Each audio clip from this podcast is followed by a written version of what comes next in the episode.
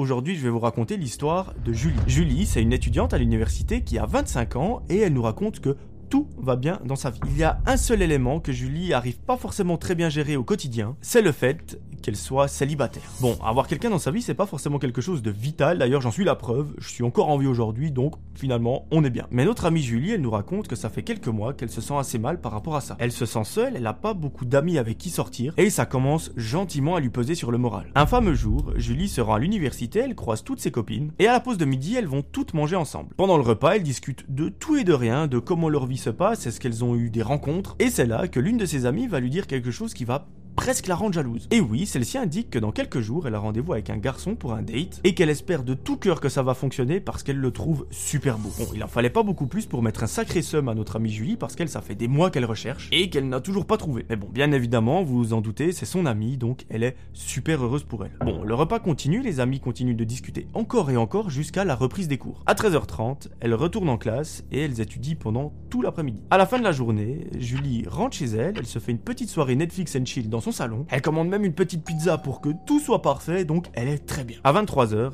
elle se démaquille elle saute sous la douche et elle se met en pyjama. Une fois dans son lit, après plusieurs minutes à scroller sur tous les réseaux sociaux qui existent, elle s'endort. L'histoire reprend le vendredi d'après. Et aujourd'hui, c'est le grand jour. Malheureusement, pas pour Julie, mais pour son ami. Et oui, ce soir, elle a rendez-vous avec le garçon pour son date et Julie, bon, elle, ça lui change pas grand chose à sa vie, mais elle espère vraiment que ça va bien se passer. À l'université, Julie, elle dit à sa pote, ce soir, une fois que t'as fini, une fois que t'es rentré chez toi, si tu rentres chez toi, tu m'envoies un message. Il faut tout que tu me racontes, comme ça on fera un débrief ensemble et on pourra voir si c'est l'homme de ta vie. Sa pote lui dit, pas de souci, tu seras la première que j'avertirai lorsque je serai rentré à la maison. Julie est refaite et les deux continuent de suivre les cours pendant toute la journée. Arrivé 18h, Julie rentre chez elle, mais elle nous avoue un truc, c'est qu'elle a un petit peu le seum. Parce qu'elle, elle se dit, voilà, moi, je suis en train de rentrer chez moi, je sais qu'à la maison, il y aura personne qui m'attendra, je serai toute seule. Tandis qu'une de mes meilleures potes, eh bien, elle, elle va voir un mec ce soir et ça va super bien se passer probablement. Peut-être que le feeling entre les deux va être incroyable, ils vont se mettre en couple et moi, je serai la seule célibataire du groupe. Mais bon, à nouveau, elle nous explique qu'elle prend ça sur le ton de la rigolade parce que vraiment, c'est sa meilleure pote, enfin, c'est une de ses meilleures potes, donc elle ne peut que être contente pour elle. Une fois arrivée chez elle, Julie nous raconte qu'elle fait sa petite soirée dans son coin, dans son salon, elle est super à l'aise et c'est vers minuit que notre amie va se coucher. Une fois dans son lit, elle prend son téléphone, elle regarde un petit les réseaux sociaux et là elle se dit mais c'est bizarre, j'ai pas reçu de message de ma pote. Bon,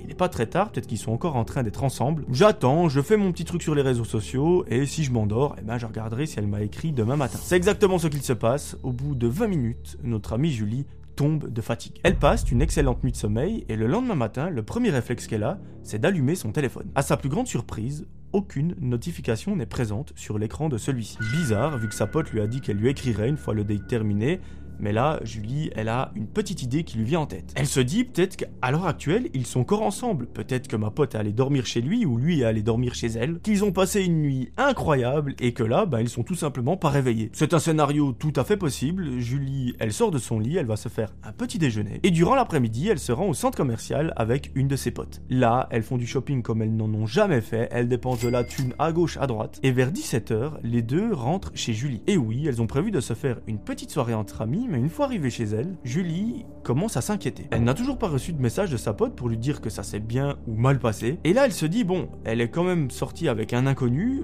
Moi, je sais pas qui c'est ce gars, j'ai jamais vu de photo. Euh, je voudrais bien quand même avoir des nouvelles de sa part, juste l'avoir se connecter à WhatsApp ou peu importe pour avoir un signal que tout va bien. Elle décide de ranger cette idée dans un coin de sa tête, de faire la soirée avec sa pote, mais très vite, elle se dit, c'est vraiment bizarre cette histoire. Elle décide donc d'en parler à son amie avec qui elle a décidé de passer la soirée, parce qu'en gros c'est un groupe d'amis, tout le monde se connaît, et surtout qu'elle était présente lors de la discussion où son ami lui a dit écoute je vais faire un date avec un mec, et elle, elle dit Ouais, c'est vrai, c'est assez bizarre. On n'a pas eu de message, que ce soit sur le groupe des filles ou par message privé. Ce qu'on peut faire, c'est qu'on fait notre petite soirée tranquille, et si demain matin on n'a toujours pas de nouvelles, là, euh, on va commencer à sérieusement s'inquiéter. Le fait qu'on n'ait pas de message, ça peut être dû à plusieurs choses. Peut-être qu'elle n'a plus de batterie, qu'elle a perdu son téléphone, qu'elle a usé tout son forfait, ou qu'elle n'a tout simplement pas le temps ou pas la tête à regarder son téléphone. Donc nos stress, on fait notre soirée et tout va bien. À 2h du matin, avant d'aller se coucher, Julie a le réflexe de regarder si sa pote s'est connectée sur WhatsApp. Et là, c'est un ouf de soulagement Sa pote s'est connectée il y a à peine 15 minutes. Trop cool, les deux amis sont rassurés, ça veut dire que leur pote euh, est tout simplement en vie vu qu'elle s'est connectée à WhatsApp. Et là, elles savent qu'elles pourront passer une très bonne nuit de sommeil. Le lendemain matin, les deux se réveillent, elles se font un petit déjeuner et Julie décide d'envoyer un message à sa pote qui a eu le date pour prendre des nouvelles. Aussitôt le message reçu, sa pote le lit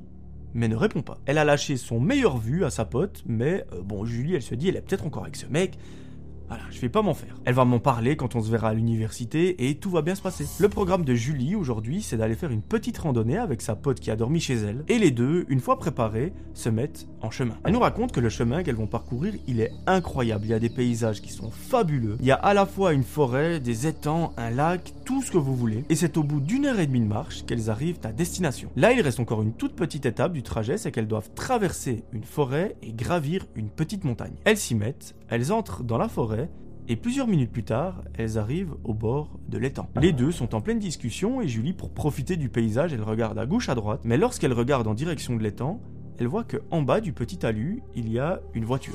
C'est assez bizarre, la voiture est en piteux état. C'est comme si elle venait de faire un accident. Et là, Julie dit à sa pote "Regarde, en bas du talus, il y a une voiture accidentée. Euh, il faudrait peut-être qu'on aille voir, regarder s'il y a des personnes à l'intérieur." Sa pote la regarde elle n'est franchement pas rassurée de la situation et elle lui dit Ok, mais est-ce qu'on appelle déjà les secours? Est-ce qu'on va déjà vérifier s'il y a quelqu'un à l'intérieur? Et ensuite on les appelle si besoin Julie dit Oui, on va suivre cette deuxième option. S'il y a besoin, on appelle une ambulance, on va pas en faire déplacer une pour rien. Les deux s'approchent très doucement de la voiture lorsqu'un détail va les faire complètement flipper. Elles, elles sont en train d'avancer en fixant la voiture lorsque soudain, une main se colle à la vitre arrière. La main, elle s'est collée très violemment, ça a fait sursauter Julie et sa pote. Elles ont même poussé un cri tellement elles s'attendaient pas à ça. Mais bon, là, il y a quelque chose de très grave qui est en train de se passer sous leurs yeux, c'est qu'elles savent pertinemment qu'il y a au moins une personne dans cette voiture. Et franchement, vu la gueule de la voiture, on peut pas garantir qu'elle soit en bonne santé. Les deux amies se précipitent, elles regardent à l'intérieur des fenêtres, et là, elles sont horrifiées. Elles voient une personne qui est couchée à l'arrière de la voiture, en fait, c'est comme un minivan. Julie essaye très vite d'ouvrir les portes, et là, sa pote lui dit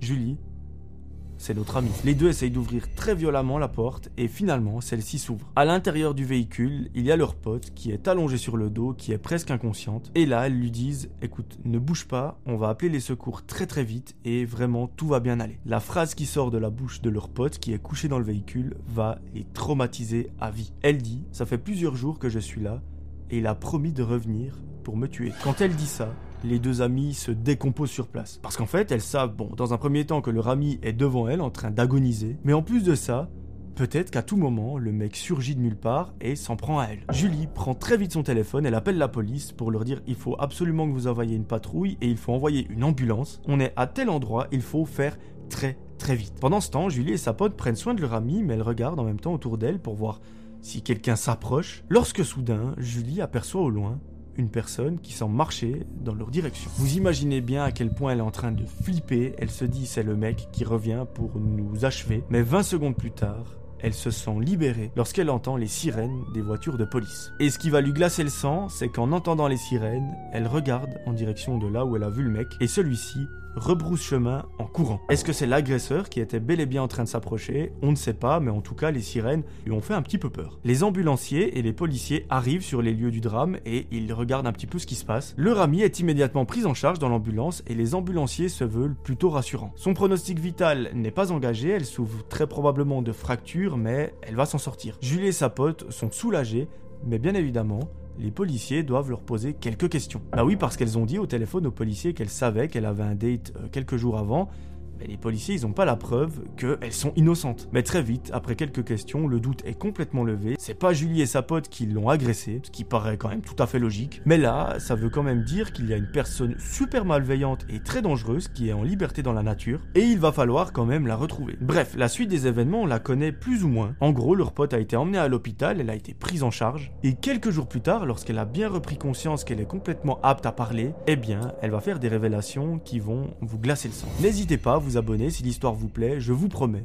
vous ne serez pas déçus. Le Rami dit La personne qui m'a agressé, c'est ce garçon que je suis allé rencontrer ce fameux soir. Et ce qui s'est passé, c'est qu'il m'a emmené faire un tour en voiture et à un moment on s'est arrêté à un endroit. Et lui, il était super à fond sur moi, vraiment, il était en mode on va se marier, on va être le couple de l'année. Mais moi, de mon côté, le feeling ne passait pas vraiment. Du coup, je lui ai dit et il a commencé à s'énerver comme un malade. Il s'est mis à crier et tout à coup, il m'a frappé. À ce moment-là, j'ai perdu connaissance et je ne me souviens plus de rien. Ce que je sais, c'est que je me suis réveillé à l'arrière de ce van dans ce et heureusement que la voiture s'est arrêtée juste avant l'étang parce que si ça se trouve, aujourd'hui, j'aurais fini noyé au fond de l'étang et personne ne m'aurait retrouvé. Vous, vous seriez passé à côté, vous auriez continué votre promenade sans même vous douter que j'étais au fond. Donc euh, merci que la voiture se soit arrêtée. Grâce à l'application mobile sur laquelle elle a rencontré ce mec, les policiers ont pu mettre la main sur l'individu. Celui-ci a été arrêté, il a avoué les faits et après une petite enquête, les policiers ont vu que c'est malheureusement pas son coup d'essai. Il a été condamné plusieurs fois pour des faits de violence, que ce soit sur des hommes ou des femmes. Mais ce qui est sûr, c'est qu'avec cette condamnation pour avoir essayé d'ôter la vie de quelqu'un,